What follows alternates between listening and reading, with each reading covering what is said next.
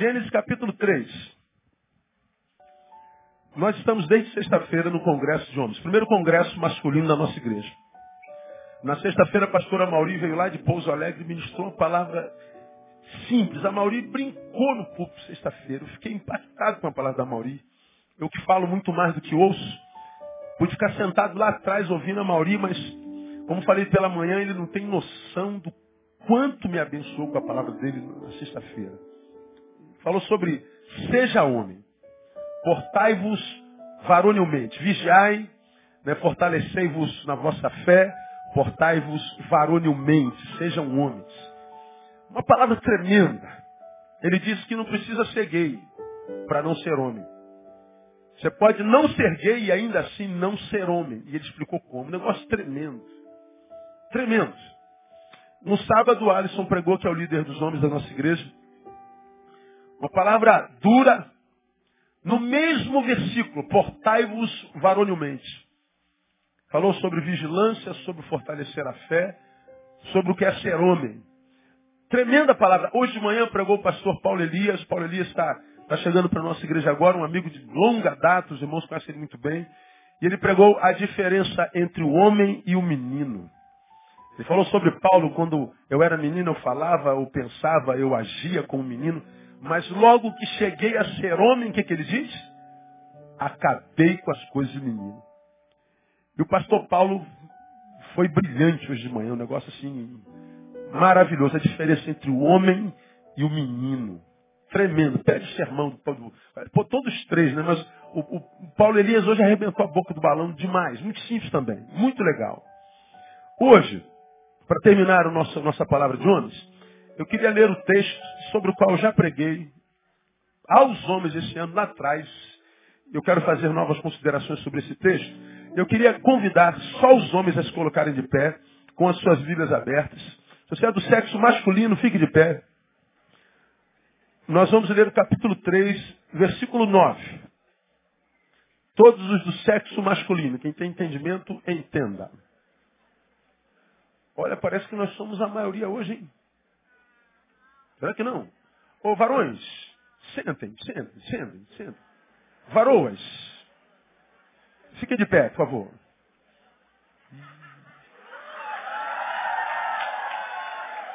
Não, nós gostamos de mulheres, então, então. Pode sentar, pode sentar. Varões, de pé de novo, de, de novo. Amamos mulheres, amém, varões? Glória a Deus. Sejam bem-vindas, irmãs. Tragam outras no próximo culto, né? Ah, mas com você, homem, eu queria ler um versículo do capítulo 3 de Gênesis, que você conhece muito bem. Gênesis 3 relata o tempo da queda, como o pecado entrou na humanidade, como a desconfiguração dos projetos, dos planos, da imagem de Deus na humanidade entrou. Como Satanás tentou a mulher que, que, que influenciou o homem e o pecado entrou e a desconfiguração aconteceu. O homem foi expulso do jardim, o pecado entrou e as consequências vieram, está escrito no nosso editorial, escrevi editorial desse domingo falando sobre isso. Né? E quando, quando, quando Deus vem naquela tardinha, Deus se encontrava com o homem todo dia à tardinha, naquela tarde no qual o pecado entrou, o homem pecou, Aconteceu algo diferente, porque o homem aguardava ansiosamente a Deus. E naquela tarde, na tarde do pecado, quando Deus vem, o homem se esconde. E aí, no versículo 9 está escrito assim: Mas chamou o Senhor Deus ao homem e perguntou-lhe, leia comigo: Onde estás? Homem, onde estás? Vamos só isso? Homem, onde estás? Mais uma vez, homem, onde estás? Essa foi a pergunta, a indagação que Deus fez ao homem. Vamos orar. Pai, nós estamos aqui nessa noite, abertos a ouvir a tua ministração, abertos a receber o teu consolo, o teu afago, a tua repreensão, a tua vara. Nós estamos aqui totalmente submissos a Ti. Eis-nos aqui.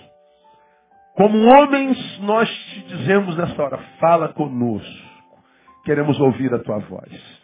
Por Jesus nosso Senhor nós clamamos. Amém. Podem sentar, mas. Onde estás? Essa é uma pergunta que Deus faz ao homem. Algumas informações importantes antes da gente começar.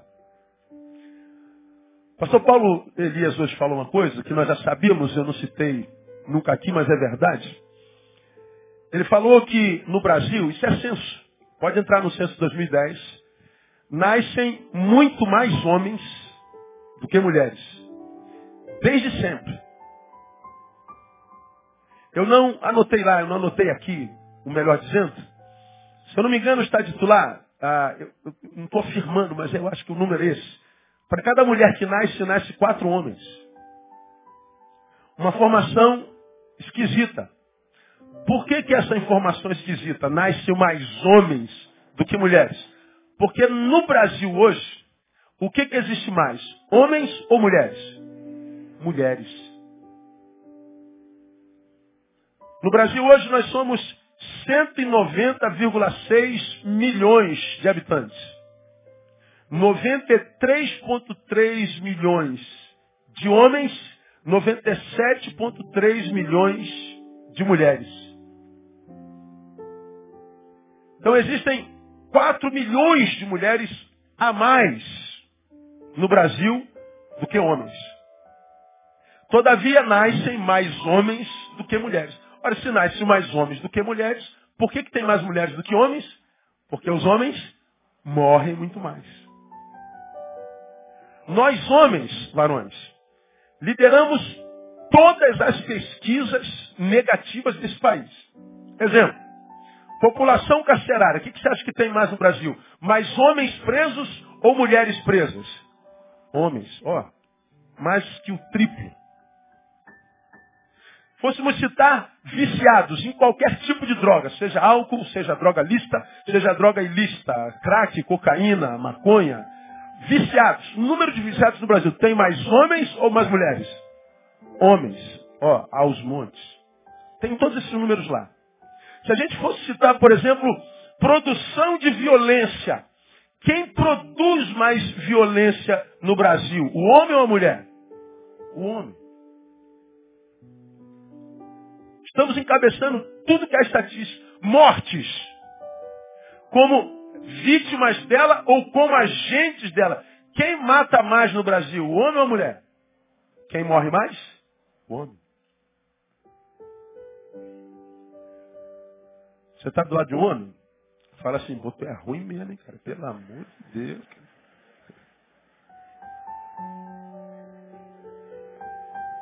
Nós lideramos numericamente todas as estatísticas, mas nós somos minorias. Divórcios. Quem é a causa maior do número de divórcios no Brasil? Homem ou mulher? Homem, ainda. Mulheres estão ó, encostando. Você está do lado uma mulher? Tu também não é cheiro, não. Diga para ela.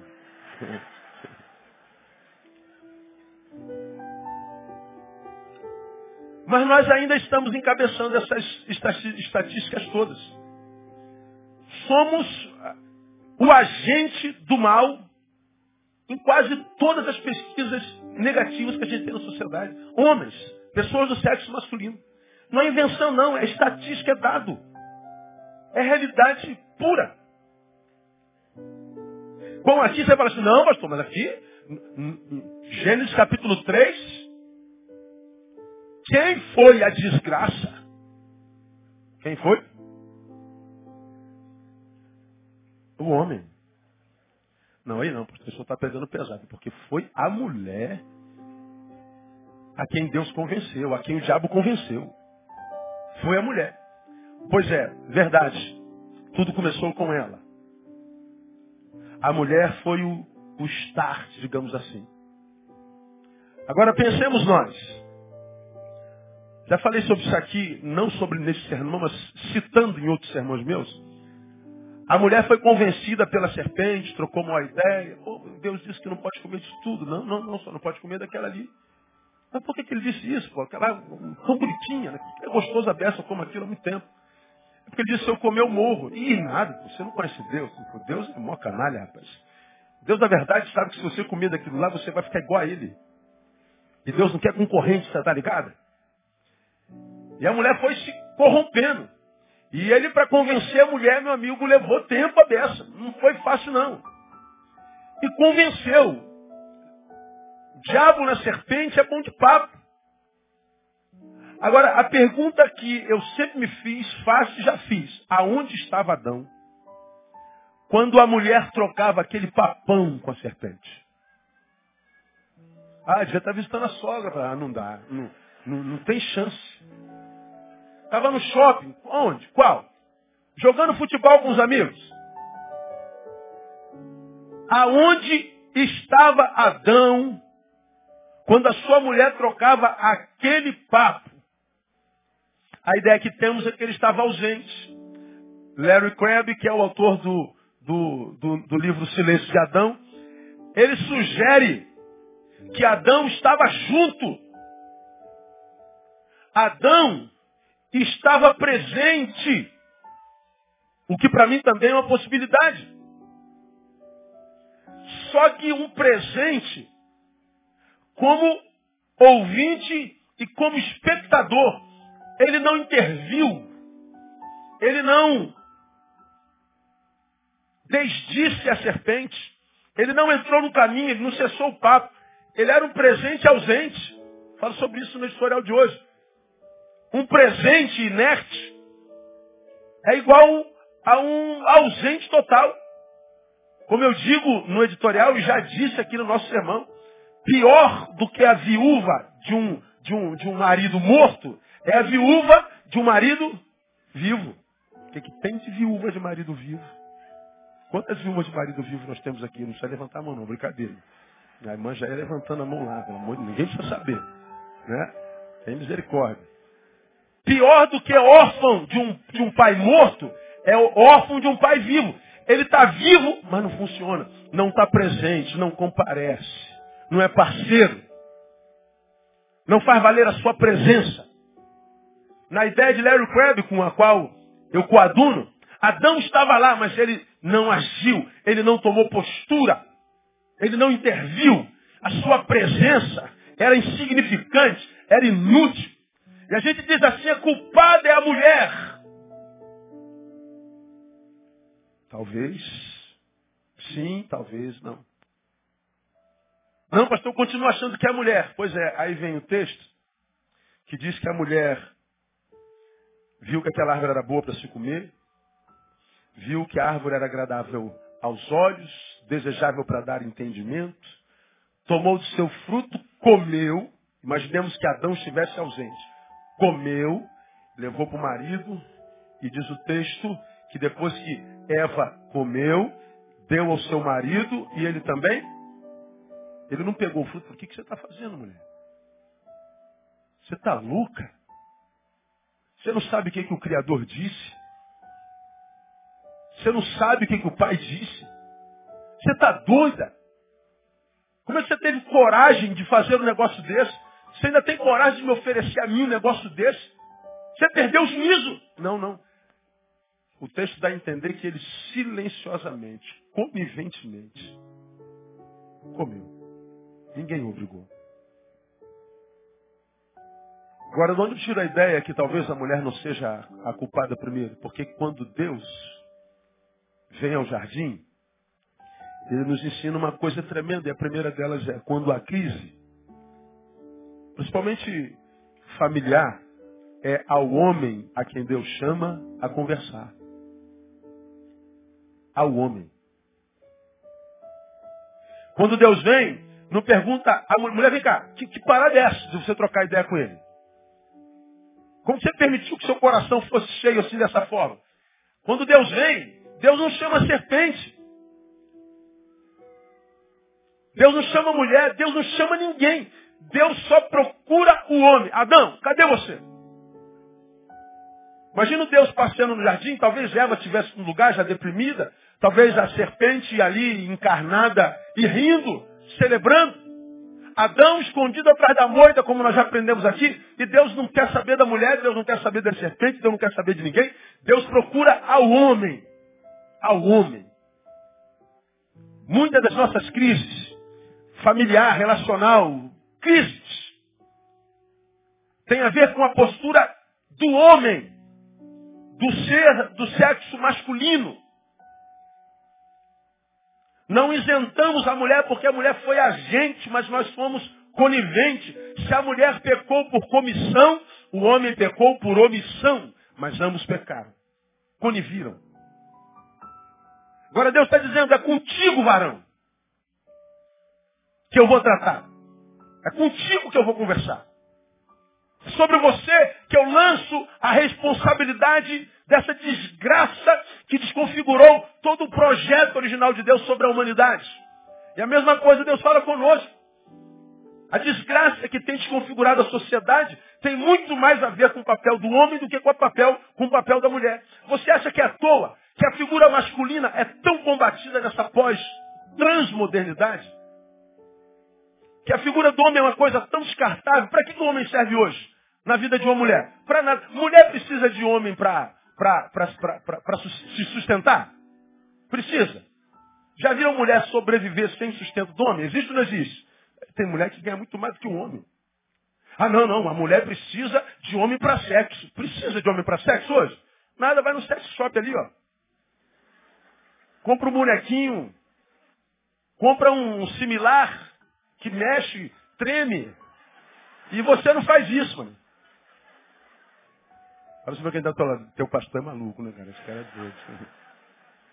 Eu fico vendo a cara. Os crentes que vêm das igrejas tradicionais visitar a gente, o cara fica desesperado. Ele ora para Deus me matar, né? Mas o negócio continua tremendo, me matando ou não. É. A mulher não sabe para nada. Hoje, a mulher independente não precisa do homem para nada. Quando pensa no homem, pensa como um garanhão para lhe dar um filho. eu quero um filho seu, mas depois você some. Eu quero ter o prazer de parir, de ser mãe. Você é um ser descartável. Você não serve para mais nada. Você acha que isso é à toa? A total desvalorização do homem. A supremacia da mulher, não estou dizendo que a mulher é menor do que o homem, mas no contexto original, na cabeça de Deus, a mulher era ajudadora. O homem, cabeça, a mulher, a ajudadora. O homem ama a mulher, se submete. Se submete não é, é subserviência, é submissão voluntária que é produto de um amor verdadeiro, porque a mulher que ama, é amada por um homem, tem. É, um homem que ama de fato a sua mulher tem da sua mulher o que quiser e mais um pouco. Não precisa fazer esforço. Não há discussão sobre submissão, sobre quem paga a conta, sobre quem vai acordar para ver o bebê, sobre quem, quem que lavou o banheiro dessa vez, não. Se a mulher é amada de verdade e o homem ama, esse tipo de discussão não existe. Então hoje nós vemos uma desconstrução masculina e por causa disso nós vemos ah, o nascimento dessa transmodernidade que já estão chamando de terceiro sexo. Que nunca será. Respeito o que você faz com a sexualidade. Mas nunca será um terceiro sexo. Nunca. Como eu já preguei aqui, a ideia do terceiro sexo, da homossexualidade, pode se tornar, já está se tornando, se tornará, a coisa mais comum do mundo, mas nunca será natural. Nunca. Mas por que não, pastor? Porque é só, só ir para pensar. Se lá no Éden, em vez de Adão e Eva, fosse Adão e Adão, onde que você estaria hoje? Não estaria você não existiria, nem eu. Então não é natural. Vai se tornar comum? Vai, e nós respeitamos. O que você pode fazer? Nada. Agora, dizer que é natural, não. Então a desconstrução da figura do homem não é uma coisa só pós-moderna, transmoderna, tem um quê de espiritual? Porque o Deus desse século, que a Bíblia chama de Satanás, sabe que quando Deus vem exercer juízo, é ao homem que ele chama. Por que, que ele chama ao homem e não à mulher? Por duas razões. Primeiro, porque ele diz que o homem é o cabeça. O homem é o cabeça do lar. O homem é a cabeça da, da, da, do corpo familiar. O homem exerce o comando. O homem é o que dá a diretriz. Eva conversa com a serpente. Se Adão quisesse intervir, intervido ele teria. Ele não fez simplesmente porque foi um omisso. Simplesmente porque foi fraco. Simplesmente porque não sei. Mas o silêncio dele fez com que tudo fosse desconfigurado. E a gente diz, e a mulher, joga pedra na mulher. Não, a mulher teve toda essa liberdade porque aquele sobre quem Deus deu domínio não exerceu domínio. E a gente vê Adão tendo domínio sobre a criação desde sempre. Adão foi quem deu nome aos animais. Adão foi quem deu nome às flores. Adão foi quem Deus deu sabedoria para tudo. Adão foi aquele que recebeu o poder do governo. Adão foi ao homem. Ao homem. Quando Deus cria a mulher, diz, faz-lhe uma ajudadora. Quem faz é ele. Ela ajuda. Bom, por que, que Deus então chama Adão? Porque o papel de comando é dele. Muitos dos nossos casamentos têm acabado, não é porque a mulher é entrona, é porque o homem é omisso. Hoje de manhã você tem um exemplo na nossa igreja. Tivemos palavras tremendas, sexta, sábado, hoje de manhã, tremendos. O congresso foi uma bênção. Palavras de, de Deus, mas vinda do trono do céu para o nosso coração. Aí no sábado de manhã liga o irmão da nossa igreja e diz assim, pastor, pô, pelo amor de Deus, liga para minha mulher aí. Querendo ir no congresso de homens, ontem ela não deixou ir. Pô, liga para ela para que eu possa ir hoje à noite. Aí ela disse para ele assim, pô, você não precisa ir na igreja três vezes por semana? Isso é demais, pô. Vai domingo, tá muito bom. Liguei. Ô irmã,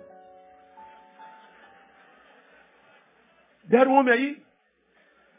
Pergunto, ele veio sábado à noite? Não veio. Aí eu falei, burra. Um monte de mulheres estão clamando, orando, de joelho, de madrugada, pedindo para que seu marido venha para a igreja, ouça a palavra, seja moldado pelo Espírito Santo de Deus, e você achando que isso é bobagem do seu marido. Aí como eu perguntei de manhã, como é que você acha que está o casamento dos dois? Está um fracasso. A gente fala assim, ah, essa mulher é uma jararaca. Não, é o marido que é frouxo.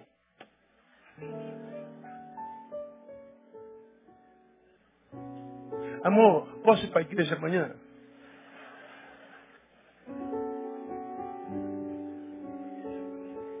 Se ele vem, o que, que acontece? Ah, greve de sexo. Ó, oh, mulher, não faça isso. Porque tem epidemia de sexo lá de fora. A oferta é grande. Está fácil demais. O comando é do homem. Como já preguei aqui, citei a máxima da cratologia, estudo do poder. A máxima da cratologia, você que é de Betânia já aprendeu. Ou alguém exerce o poder, ou o poder será exercido por alguém. Ou alguém exerce o poder, ou o poder será exercido por alguém. Em qualquer relacionamento, irmão, seja entre você e o teu cachorro, alguém está exercendo o poder. Entre você e o seu amigo do futebol, entre você e seu filho, entre você e seu empregado, entre você e seu marido, sempre que tem duas cabeças, alguém está exercendo o poder.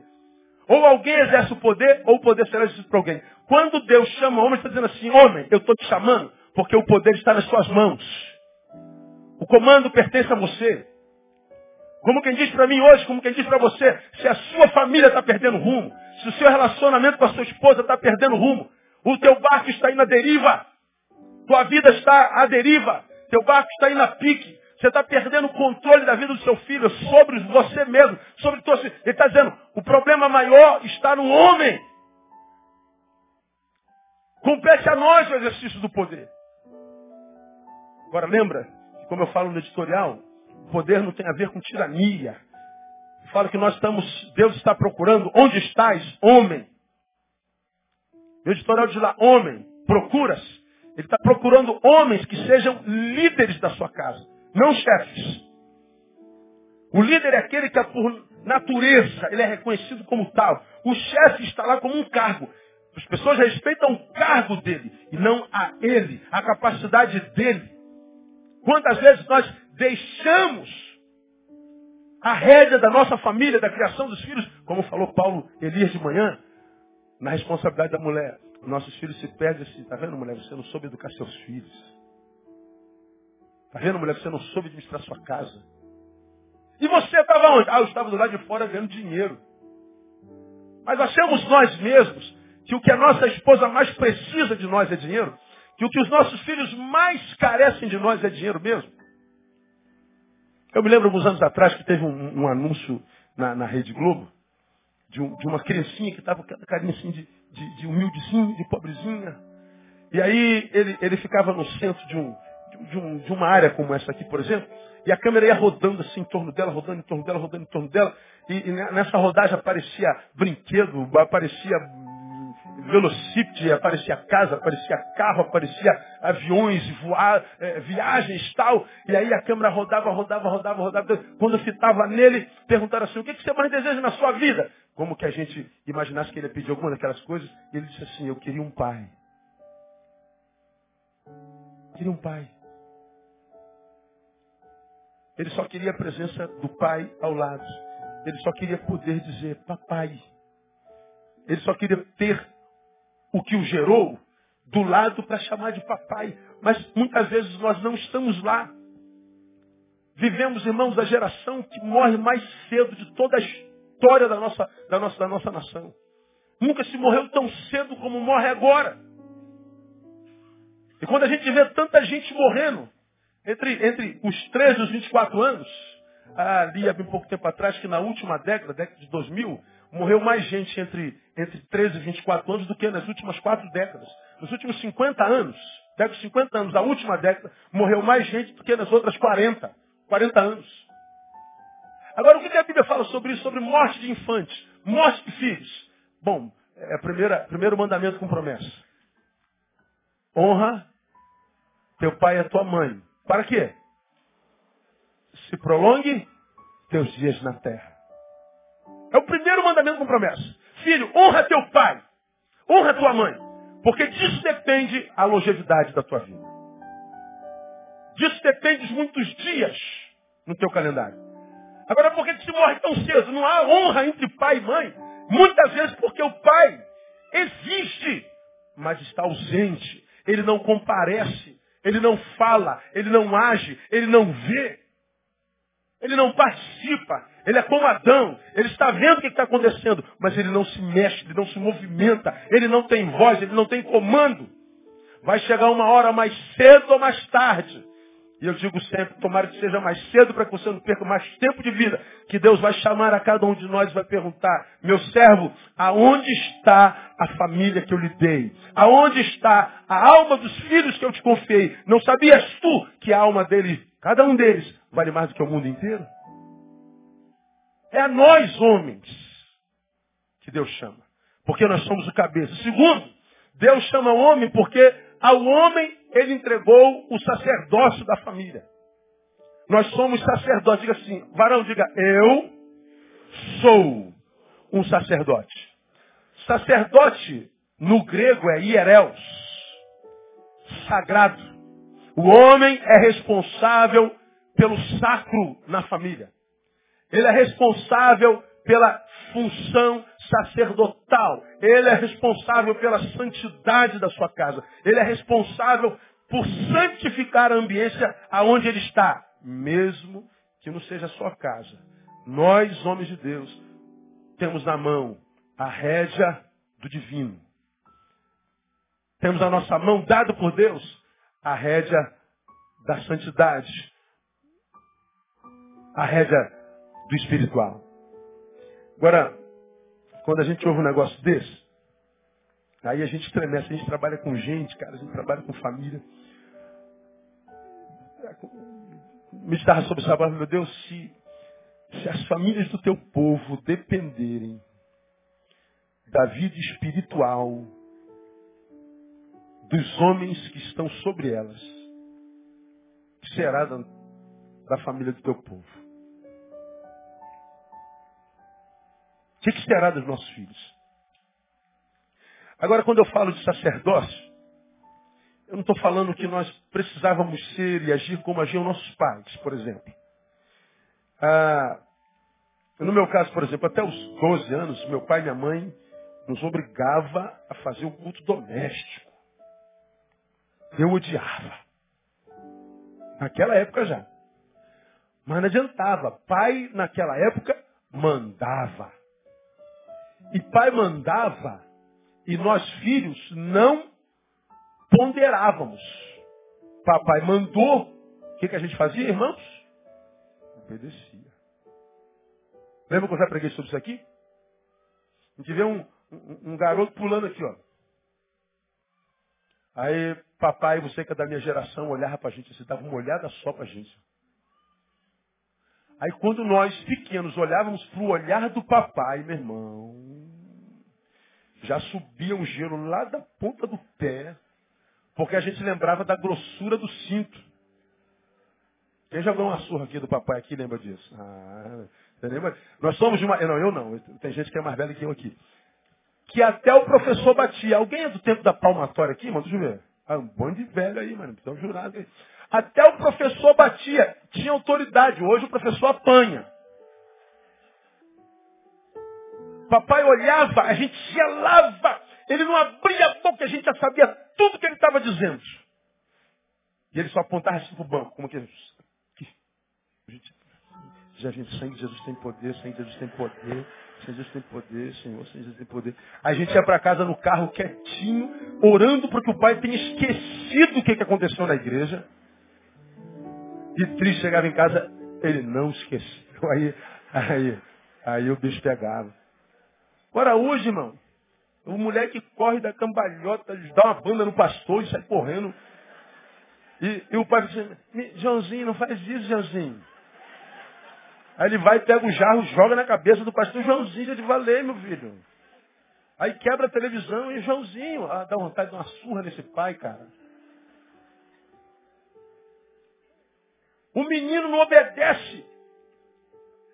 Não ouve, tem que falar duzentas mil vezes, mas também por causa da postura do pai, que não exerce o poder.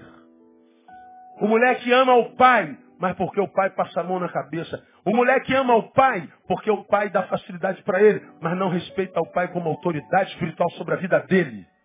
Espera o moleque crescer, pai, e você vai ver que tipo de filho terá.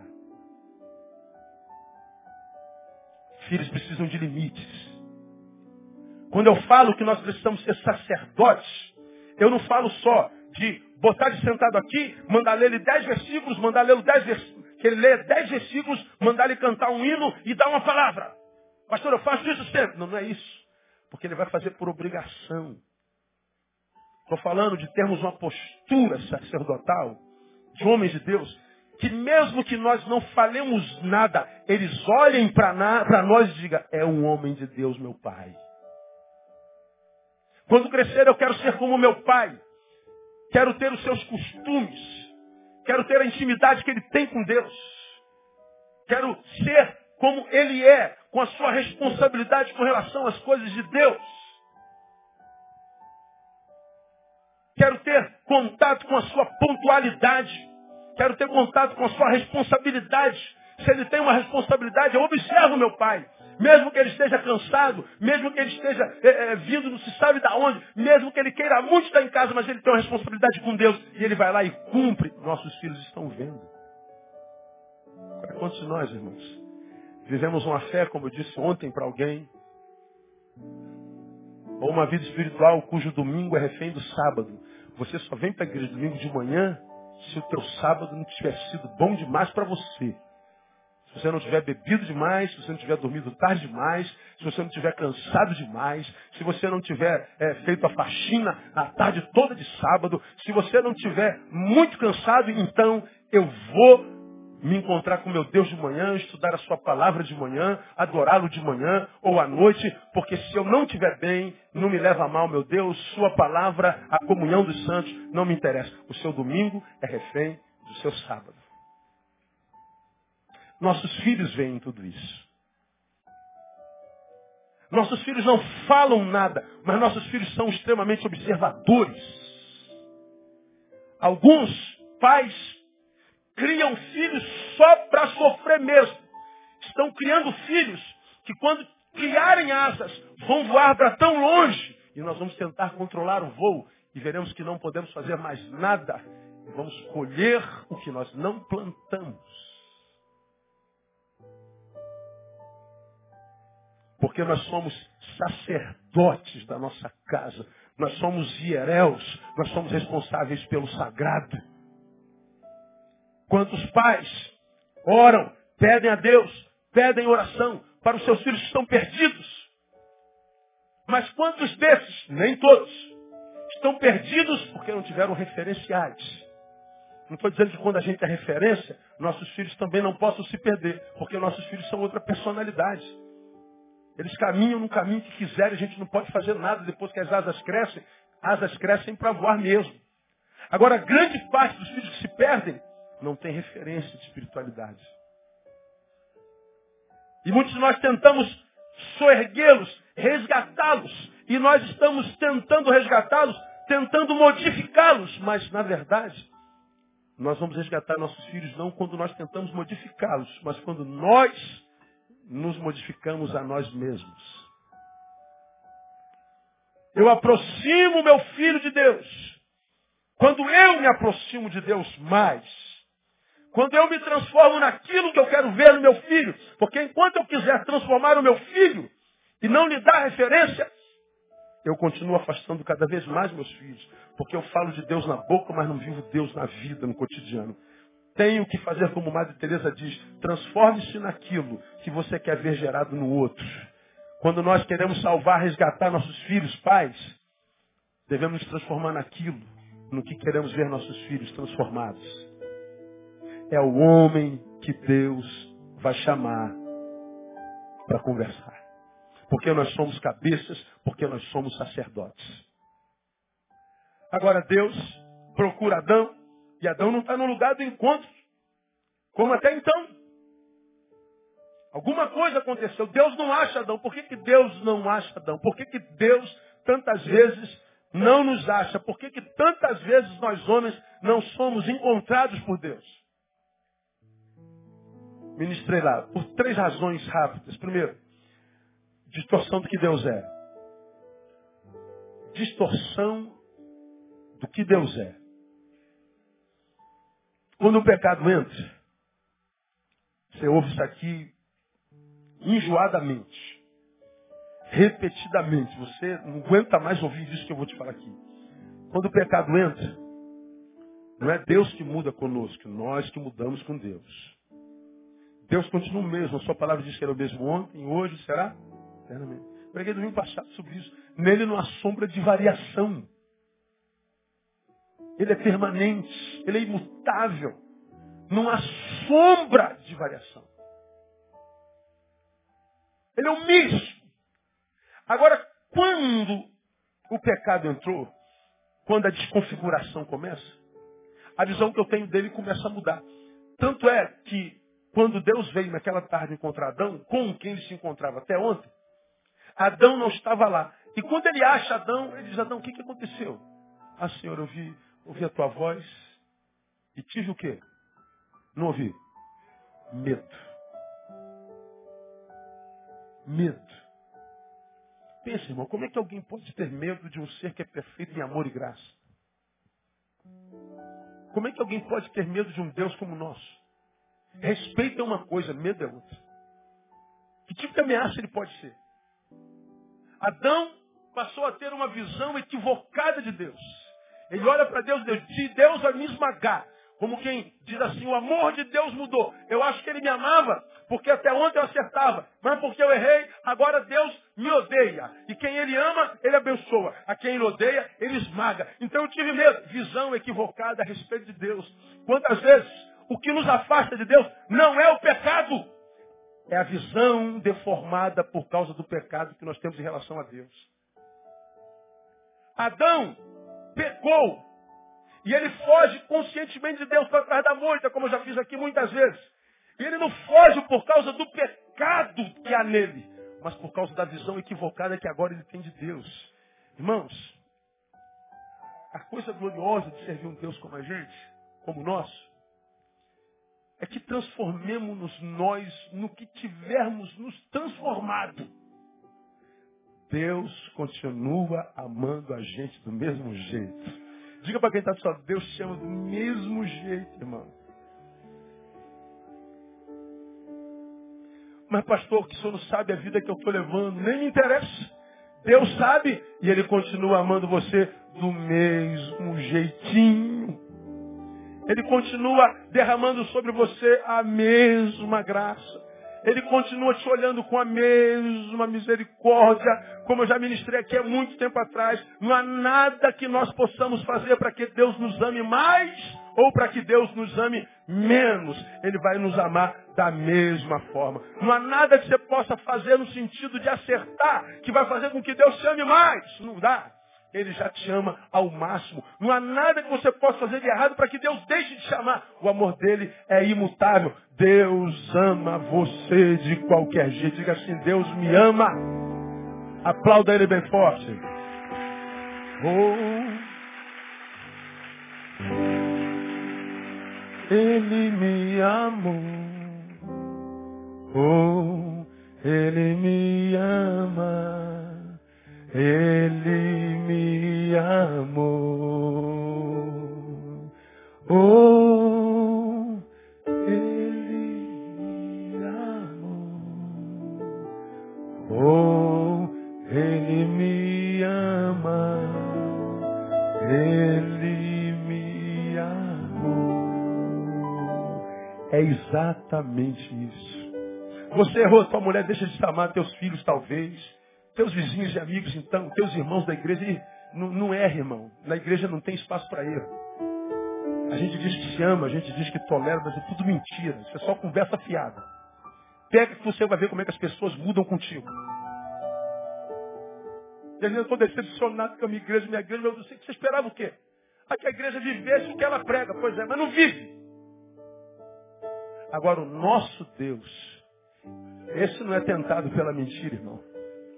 Ele diz que te ama com amor eterno. Isso quer dizer, varão, que ainda há esperança para você no nome de Jesus. Você pode voltar a ser aquele homem, aquele pai, aquele filho. Aplauda o Senhor bem forte, que você sempre sonhou ser um dia. Aleluia.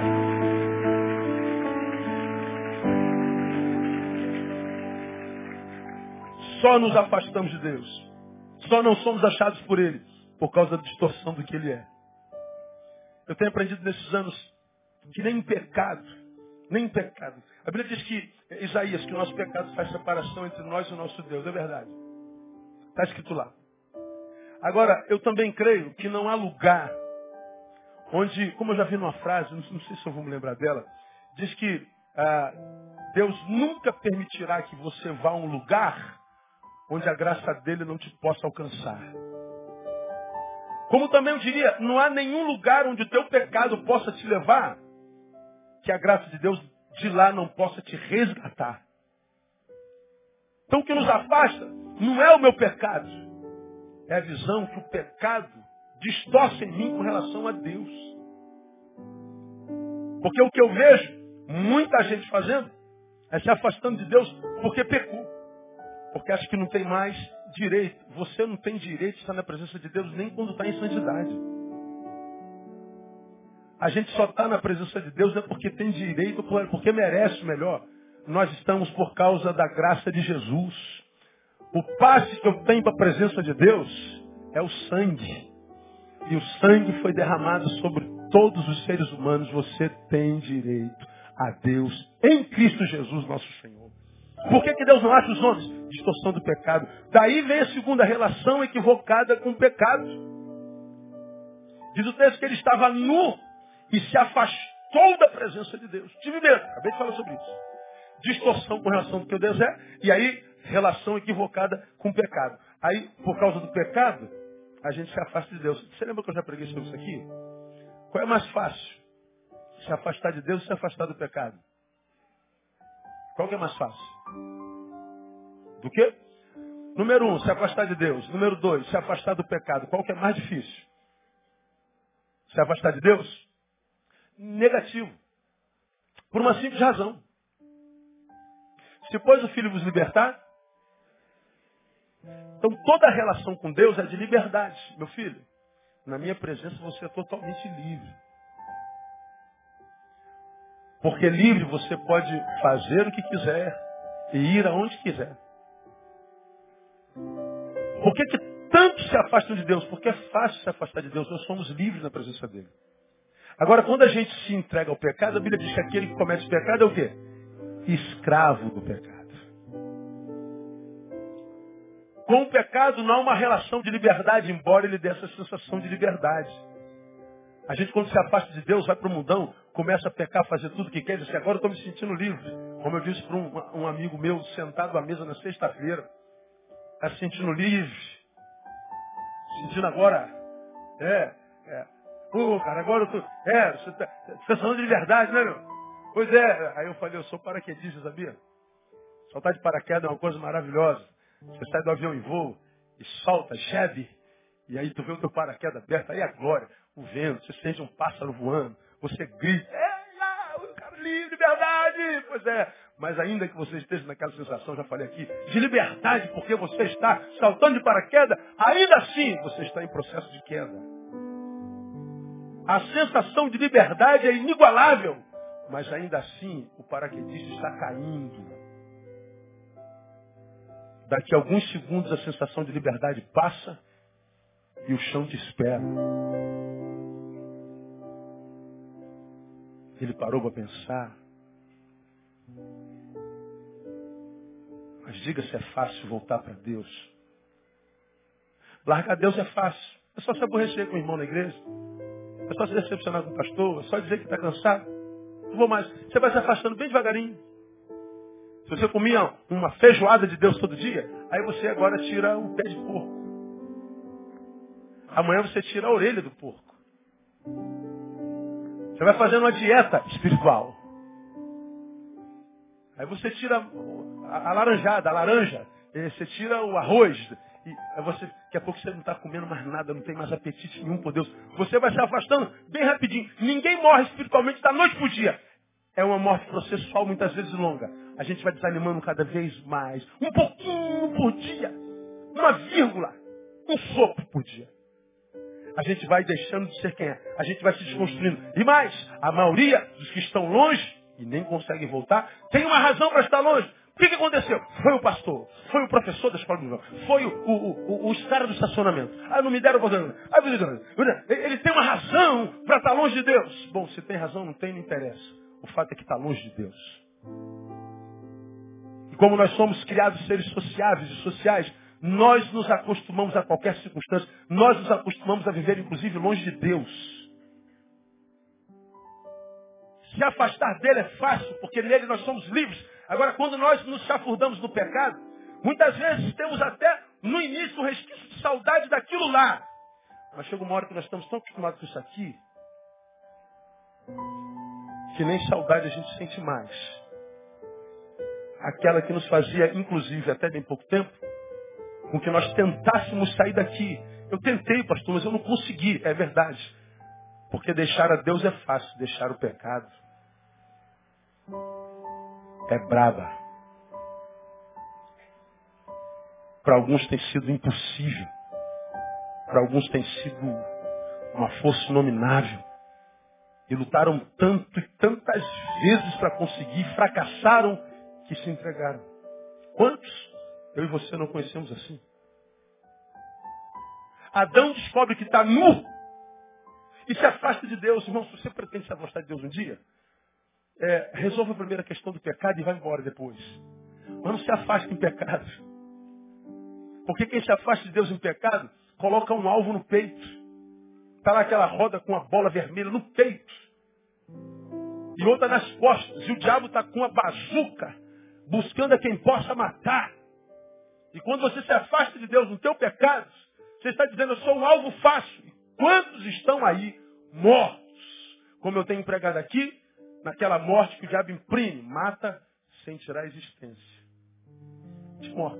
Isso aqui na igreja do primeiro banco, bonitinho, cabelo lisinho, todo engomadinho e escandalizadinho, com os irmãos que pulam na hora do louvor, com um pastor que não tem gravata. Mas por dentro é um defunto um infrutífero, morto. E é exatamente por isso que Deus não acha muitos nós homens. Como eu preguei aqui há bem pouco tempo atrás, há muito pouco tempo atrás, a gente longe muda o que Deus é para nós, a visão muda. Nossa relação com o pecado é equivocada. E a gente não olha para Deus falar conosco, que Deus não responde, parece que Deus desistiu da gente. Aí você fala, pastor, Deus me fez promessas. Deus me chamou, Deus me vocacionou, Deus, Deus, pois é, eu acredito nisso. Então por que ele não cumpre a sua palavra? Porque a promessa que ele fez, fez para aquele que você era na presença dele. Como você foi deformado como Adão pelo pecado e se afastou dele, você se transformou noutra pessoa. Uma nova entidade nasceu em você, um outro eu. E você relembra Deus das promessas que ele se tu me promessa. Quem é que está falando? Onde está? Quem é que está falando? Onde estás? Deus não vê a gente porque esse ser não existe no coração dele. O que Deus conhece não é aquele Neil, aquele João, aquela Marta, aquela Marisa, que está longe, atrás de uma moita, se escondendo dele com medo, diante de um Deus que nem existe senão na cabeça do pecador. O Deus que prometeu para mim e para você Prometeu porque naquela época se fez promessa, falou conosco que nós tínhamos intimidade. Então nós éramos outros. Mas nós nos deformamos. E queremos que a promessa dele se cumpra nesse ser que eu sou. Não se cumpre. Para que aquilo que Deus prometeu a você se cumpra, varão, você tem que voltar a ser aquele que você era no tempo em que ele fez a promessa. Lembra quando eu preguei sobre o Onésimo, o escravo fujão? Ele foge do seu patrão e vaza. Foi para onde? Quem se lembra? Aonde? Numa cadeia.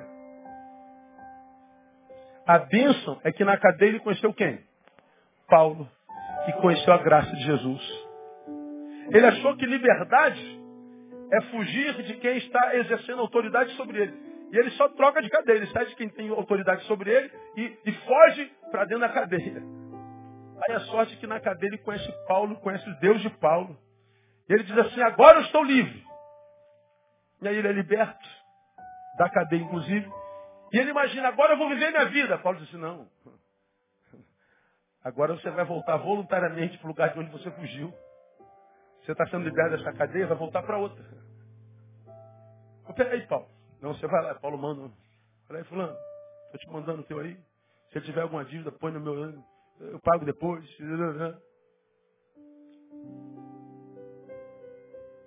Como quem diz para Onésimo, Onésimo, você quer ter um futuro de liberdade de bênção? Quero, Paulo. O caminho para o futuro é o retorno.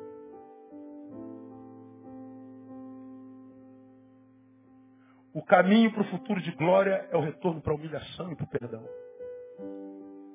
Você quer ir em frente? Quero, então volta. Não, não, peraí. Eu quero ir para frente, Paulo. Sim, então o caminho para frente é o retorno.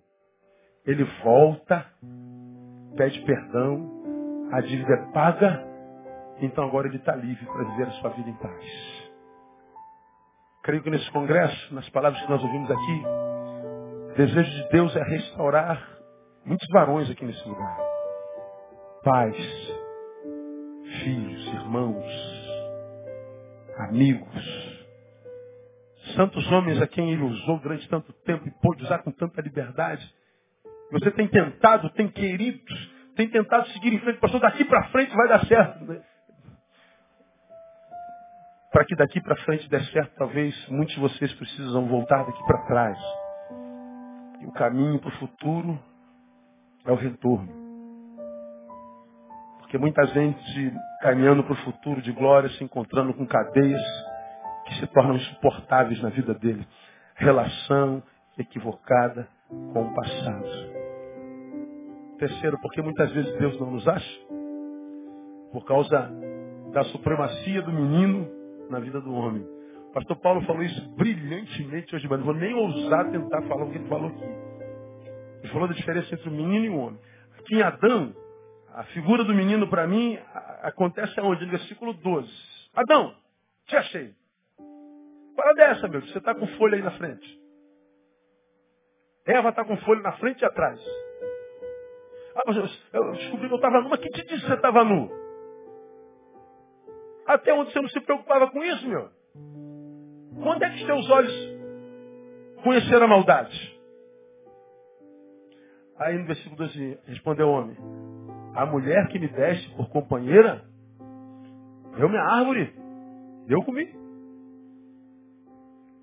Pense. A mulher comeu, ele comeu, o pecado entrou, desconfiguração geral do HD, o vírus entrou e acabou com o HD, um homem de Deus.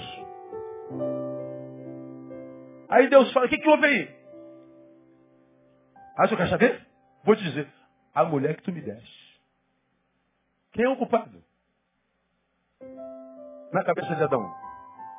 Quem? Deus. Quem me deu essa praga foi o Senhor. Eu não tenho nada a ver com isso. Se eu sou Deus, ó. Toma vergonha na tua cara, moleque. Seja homem, rapaz. Seja homem. Bota no peito Deus, foi eu. Eu estava lá e me omiti. Está vendo essa desgraça toda? Que sou eu. Eu é que estava ocupado demais com o trabalho, preocupado em ganhar dinheiro. Eu é que não abri mão de futebol. Foi eu que não passei nem pé da sua palavra. Eu era um fariseu. Estava lá na igreja julgando todo mundo.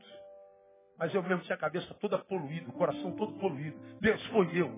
Eu que vivo julgando todo mundo, nunca ganhei uma alma para Jesus. Sou eu. Eu sou, eu sou o problema. Meu casamento está em crise. Tá, minha mulher tem um monte de problema, mas eu sei que o problema que ela tem talvez seja problema porque eu nunca intervi, porque eu nunca participei, porque eu nunca ajudei, eu só acusei. Deus, eu sou o problema. Eu. Então eu fui homem para fazer a besteira, eu quero dizer, senhor, eu continuo homem para consertar. Ser homem como filho pródigo. Que foi homem para dizer assim, Deus, ó, pai, eu não quero mais saber de cabresto, já tenho 18 anos, já sei tudo. A única coisa que ele não sabia era que não sabia nada. Mas na cabeça dele, eu já sei tudo, me dá meu dinheiro, eu vou embora. E foi embora. Foi homem para fazer a besteira. Agora, quando ele estava lá vivendo a porcaria de vida, foi homem para dizer, pai, eu pequei contra o Senhor, eu pequei contra o céu, eu não tenho direito nem de ser chamado seu filho, eu só quero um empreguinho para não morrer de fome. Não precisa me tratar como me tratava antes. Eu reconheço, eu fiz a, a, a, a besteira. Eu. Quando um homem é homem para assumir a culpa, o que ele encontra são os braços abertos de Deus, dizendo assim, filho, você continua amado da minha alma. E o anel continua sendo teu, tu continua sendo herdeiro, tu continua sendo filho, porque eu não te amo pelo que você faz, eu amo você pelo que você é. Acertando errando, eu amo você. O que eu quero é que você reconheça seus erros. Aplauda ele bem forte se você quer fazer isso. Aleluia.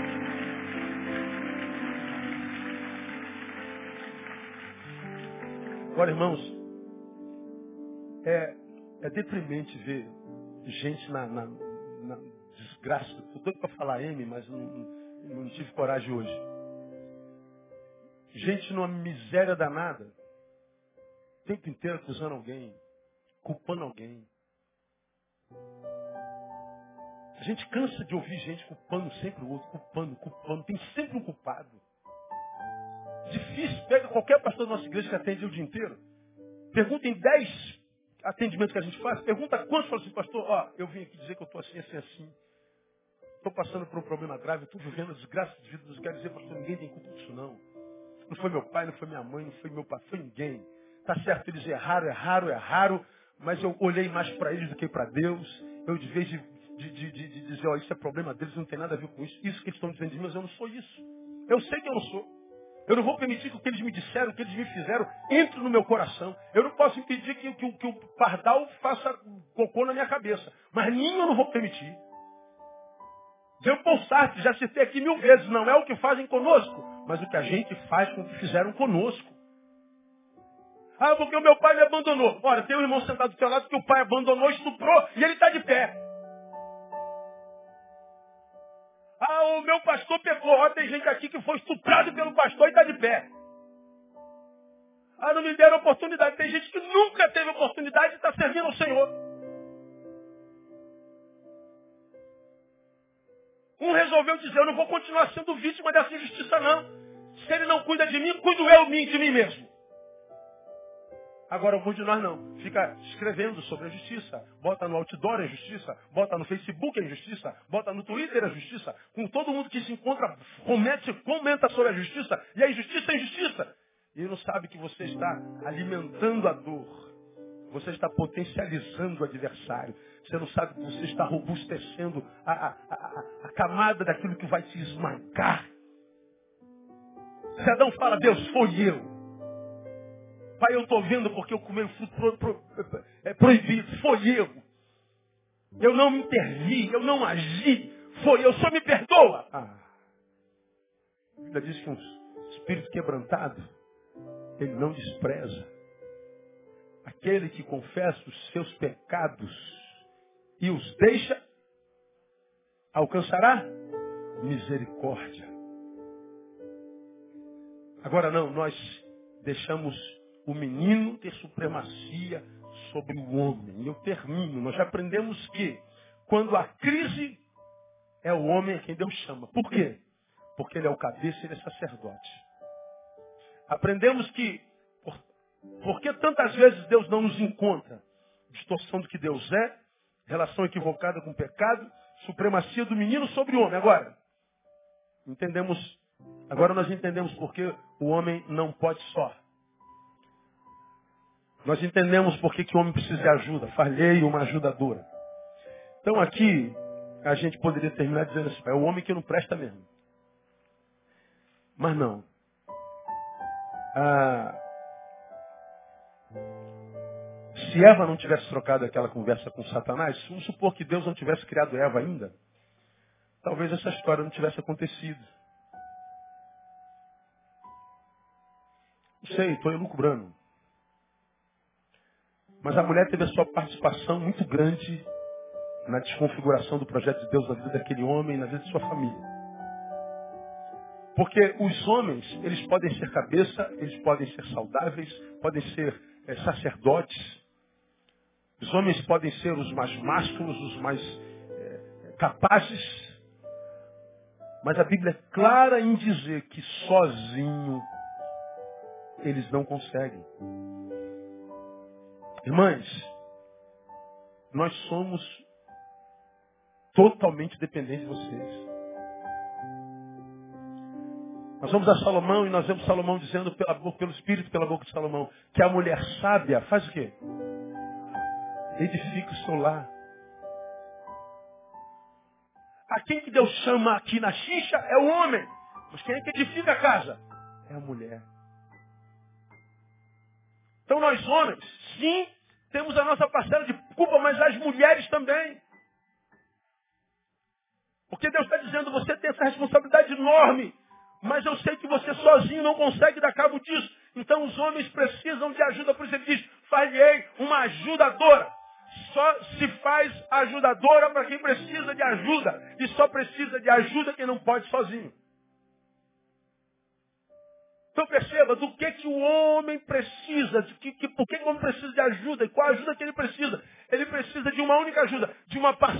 saudável. Ele precisa de uma, de uma, de uma parceria que seja aquela cuja influência o aproxime do Criador. Aquela influência, aquela parceria que faça com que ele se aproxime de si mesmo, mas do melhor dele. Foi o que Eva não fez.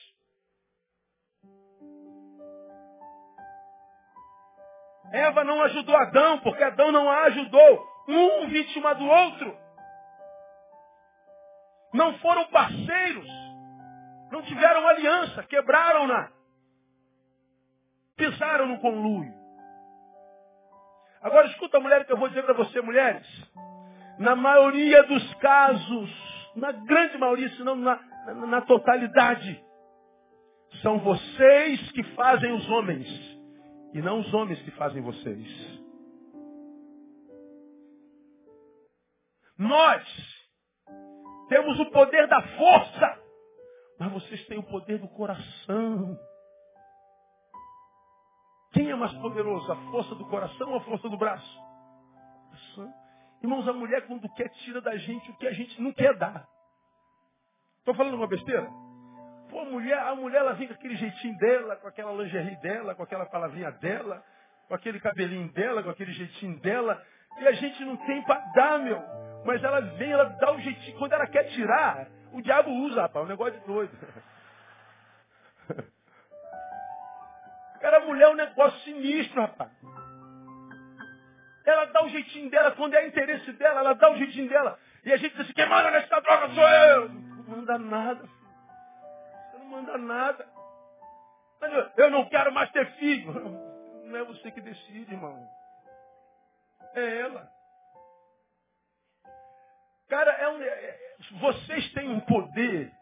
Deus lhe deu um poder de, de administrar os corações, de administrar as emoções. Deus lhe deu um potencial, uma força que há dentro de vocês, vocês nem, nem sabem, ou sabem, mas não, não potencializam. Eu falei isso aqui no sermão do último domingo que eu preguei aqui. Nós homens somos os feras, somos os machos, gritamos mais alto, baba na cara. E aí a gente tem, se tem naquele sermão domingo à noite, a gente tem 37 meses de febre. A gente chega do trabalho, parece que a gente está com 70 graus. Viu? Ah, amor, tô morrendo, amor. Amor, tô morrendo. Aí a mulher fica preocupada, aquela, aquela, aquele, aquele amor maternal, né? Falei, que amor, o que foi? Aí você tá meio quente. Então, eu vou morrer, vou morrer. Aí ela vai, pega o termômetro e bota 37,5.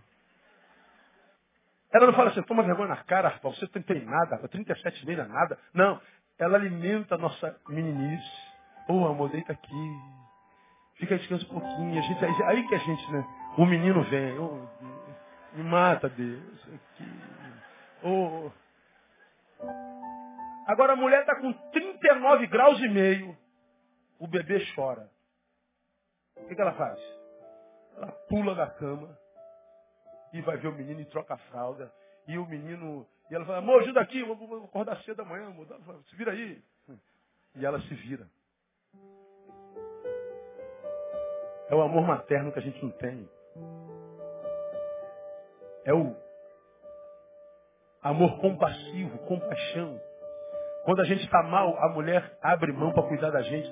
Quando a nossa mulher cai mesmo, a gente chama a sogra, sogra, vem cá, tua filha está doente, me ajuda aqui.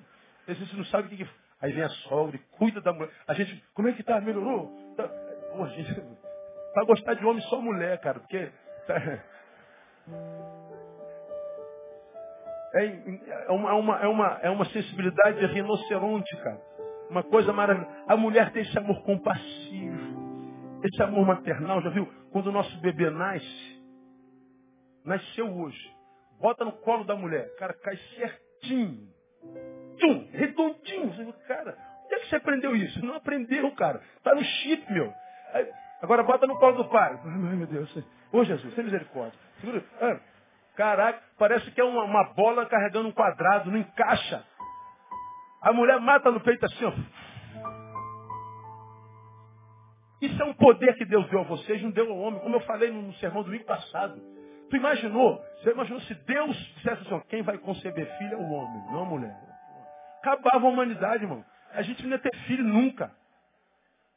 A gente ia ter um filho. Você tá maluco, eu vou ter outro filho. Você tá doido, isso dói demais. A gente ia pensar na dor e não no filho. Aí hoje de manhã eu estava vindo para o púlpito, aí vinha a irmã Tereza Almeida. A irmã Tereza está aí agora à noite? Não, a irmã Tereza vem só um dia, está velhinha e tal. Aí o pastor Paulo Elis está rindo puto comigo. Aí eu dei um abração na irmã Tereza, que me viu um moleque, fui criado com os filhos dela. Falei, irmã Tereza, isso aqui é o pastor Paulo Elias. Ô, oh, meu filho, seja bem-vindo. Essa mulher é uma guerreira, papai. Quantos filhos, irmã Tereza? 17 filhos. Só em pensar já dói, não é só em pensar. E pior, um monte desses filhos tinha filhos e jogava os filhos nas costas dela. Criou mais 10 netos. E a mulher guerreira de oração, cara. A mulher que está sempre bem, uma mulher que tem sempre um sorriso. E eu fico pensando, cara, da onde vem esse negócio? A irmã Teresa foi embora, ela falou assim, Neil, como é que tu explica isso? Eu não explico, meu filho. Eu não explico. Tu tem um filho, dois, tu já. Cara, eu vou ficar maluco, cara, eu vou enlouquecer. É muito filho. Quantos filhos? Dois. Eu tu imagina 17 moleques correndo na, na, na, tua sala e, e brigando com. Ah, você está maluco, cara. Você dá um tiro na cabeça, cara. Você está maluco, rapaz. E a irmã Teresa, calma. Da onde vem isso? Graça de Deus. Mulher faz o homem, não o homem a mulher. Meu poder está na força da mulher no coração. Nós precisamos de vocês. Nós precisamos de parceiras que nos ajudem a estabelecer relacionamentos que nos façam bem. Porque você quer saber? Nós homens não somos bons na arte de fazer amizades. Quase todos os homens ferrados foram ferrados pelas pessoas que eles mesmos escolheram para botar do seu lado. Por amigos que eles mesmos construíram no caminho. Não temos sensibilidade. A mulher vê lá na frente. A mulher fala assim, marido, cuidado com esse cara. Cuidado com essa mulher. Não, que isso, amor, você é maldosa. Que isso, você vê maldade em tudo também, mulher. Ô mãe, isso é paranoica. Irmão, se a tua mulher disse assim, cuidado. Custa nada ter cuidado. Meu. Porque dizem que ela tem um sexto sentido, cara. Elas vêm lá, na... a gente está indo, elas já estão voltando, já, Senhor, já está lá do outro lado, já passou ali há muito tempo. Nós temos que pelo menos considerar. Ainda que você diga assim, essa mulher está paranoica. Então, considera a paranoica da tua mulher. Porque quase sempre elas estão certas. Então nós dependemos disso. Agora nós dependemos da parceria que usa isso para o nosso bem. Porque a mulher que usa o que tem para o bem do homem, terá um homem abençoado. Usa o poder do teu coração para o bem do homem, que você terá um homem abençoado. E abençoada será você. Agora, quantas na sua carência culpam o homem pela sua carência, pela sua ausência? Só cria resistência. Faça por ele o que ele não consegue fazer na força do seu braço. Pastor, ele é um insensível. Seja sensível, você tenta. Caminhe a segunda milha. Dê a túnica. Dê outra face. Insiste. Não desista. Persista. Talvez você veja o milagre de Deus acontecendo na sua vida. Como maridos, precisamos de esposas que nos respeitem como tais.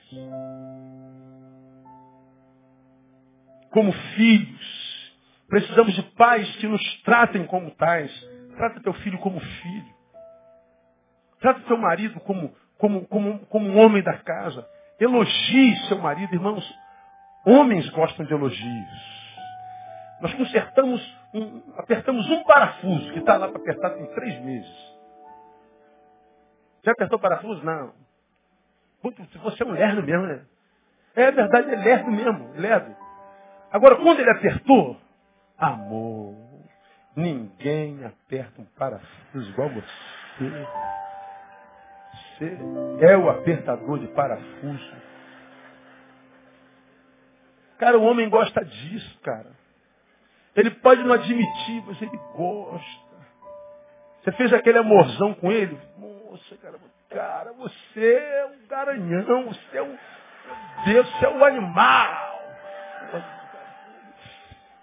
Ele vai, ele vai para o trabalho no dia seguinte, assim, ó. Ah,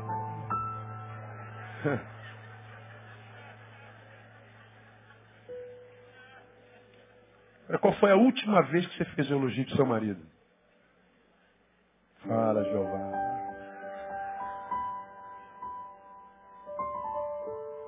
Aí tem um monte de gente que elogia teu marido. Pô, cara, é um homem maravilhoso, muito prestativo, palpa toda a obra.